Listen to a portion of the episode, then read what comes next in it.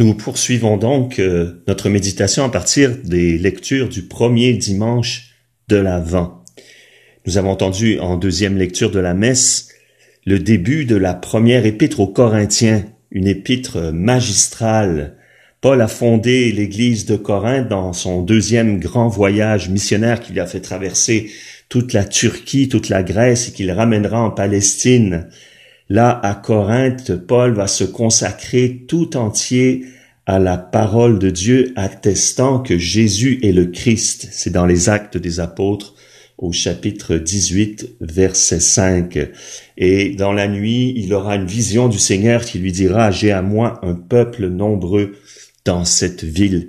Et en effet, Paul va rester un an et demi à enseigner la parole de Dieu quand il a quitté cette communauté, il va rester dans une relation assez intense, même un peu intempestive avec euh, cette communauté qui est bouillonnante et où il y a des choses importantes euh, à corriger et à rappeler. Alors, allons au début de cette première épître aux Corinthiens.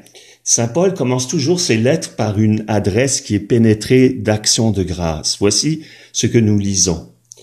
Paul, appelé à être apôtre du Christ Jésus par la volonté de Dieu et Sostène, le frère à l'église de Dieu établi à Corinthe, à ceux qui ont été sanctifiés dans le Christ Jésus, appelés à être saints avec tous ceux qui en tout lieu invoquent le nom de Jésus Christ, notre Seigneur, le leur et le nôtre, à vous grâce et paix de par Dieu notre Père et le Seigneur Jésus-Christ. Donc Paul dit cette chose étonnante, il dit, à vous qui avez été sanctifiés et qui êtes appelés à être saints. En effet, un peu plus loin dans la même lettre au chapitre 6, verset 11, Paul dira, vous avez été lavés, vous avez été sanctifiés, vous avez été justifiés par le nom de Jésus et l'Esprit de notre Dieu. En effet, le baptême nous a fait des saints, mais il a mis en nous comme un levain de sainteté pour que ce levain fasse lever toute la pâte, c'est-à-dire que tout notre être se sanctifie progressivement à partir de ce germe de sainteté que donne le baptême. Et il ajoute à vous grâce et paix. En grec, c'est charis et irénée.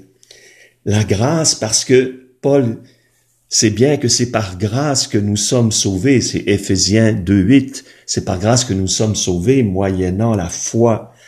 Et cette grâce du salut fait fructifier les dons du Saint-Esprit comme on les lit dans Galates au chapitre 5, dont entre autres la paix. Donc, grâce et paix de la part de notre Seigneur Jésus-Christ. Puis il continue, Je rends grâce à Dieu sans cesse à votre sujet pour la grâce de Dieu qui vous a été accordée dans le Christ Jésus, car vous avez été enrichis en lui de toutes les richesses, toutes celles de la parole et toutes celles de la science, à raison même de la fermeté qu'a prise en vous le témoignage du Christ, aussi ne manquez-vous d'aucun don dans la grâce, dans l'attente où vous êtes de la révélation de notre Seigneur Jésus-Christ. C'est lui qui vous affermira jusqu'au bout pour que vous soyez irréprochables au jour de notre Seigneur Jésus-Christ. Il est fidèle le Dieu par qui vous avez été appelés à la communion de son Fils, Jésus-Christ, notre Seigneur. Donc il dit, vous avez été enrichis. Rappelez-vous dans le livre de l'Apocalypse au chapitre 3, 17, Jésus parle à ses fidèles. Il leur dit, vous vous croyez riches, mais vous voyez pas que vous êtes pauvres, aveugles et nus. Venez acheter chez moi de l'or pur. Venez des vêtements, prendre des vêtements pour couvrir votre honte et un collier pour vous guérir de votre aveuglement. Oui, c'est en Jésus que nous nous enrichissons des vraies richesses spirituelles. Et quelles sont-elles? Il nous dit celles de la parole et de la science. Effectivement, par les Écritures saintes, nous sommes tout équipés, nous sommes enrichis. Et la science, bien peut-être que c'est la tradition et le magistère qui nous permet, qui nous permettent de lire d'une manière juste cette écriture. Et puis, il dit, vous manquez d'aucun don de la grâce dans l'attente de la révélation de notre Seigneur Jésus-Christ.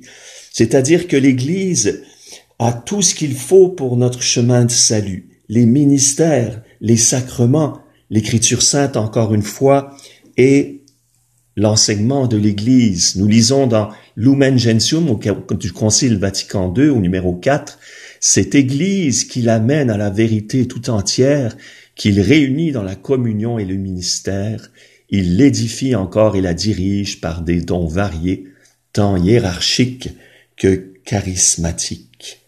C'est lui qui vous affermira jusqu'au bout, continue Paul.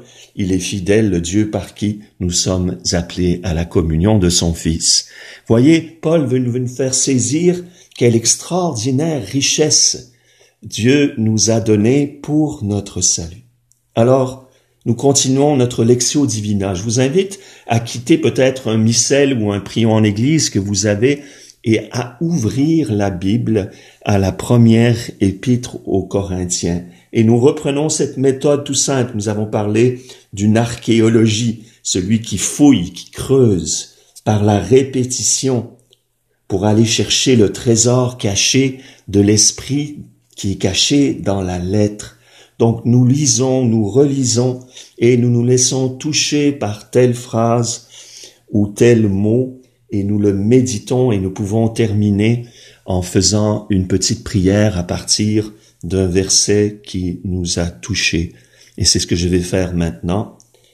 Au verset 9, il est fidèle, le Dieu par qui vous avez été appelés à la communion de son Fils Jésus-Christ notre Seigneur. Merci Seigneur, c'est toi qui nous as appelés, c'est toi qui nous donnes ce qu'il faut pour aller jusqu'au bout de la route. Merci de nous avoir mis en communion avec ton Fils dans la communion de toute l'Église. Amen.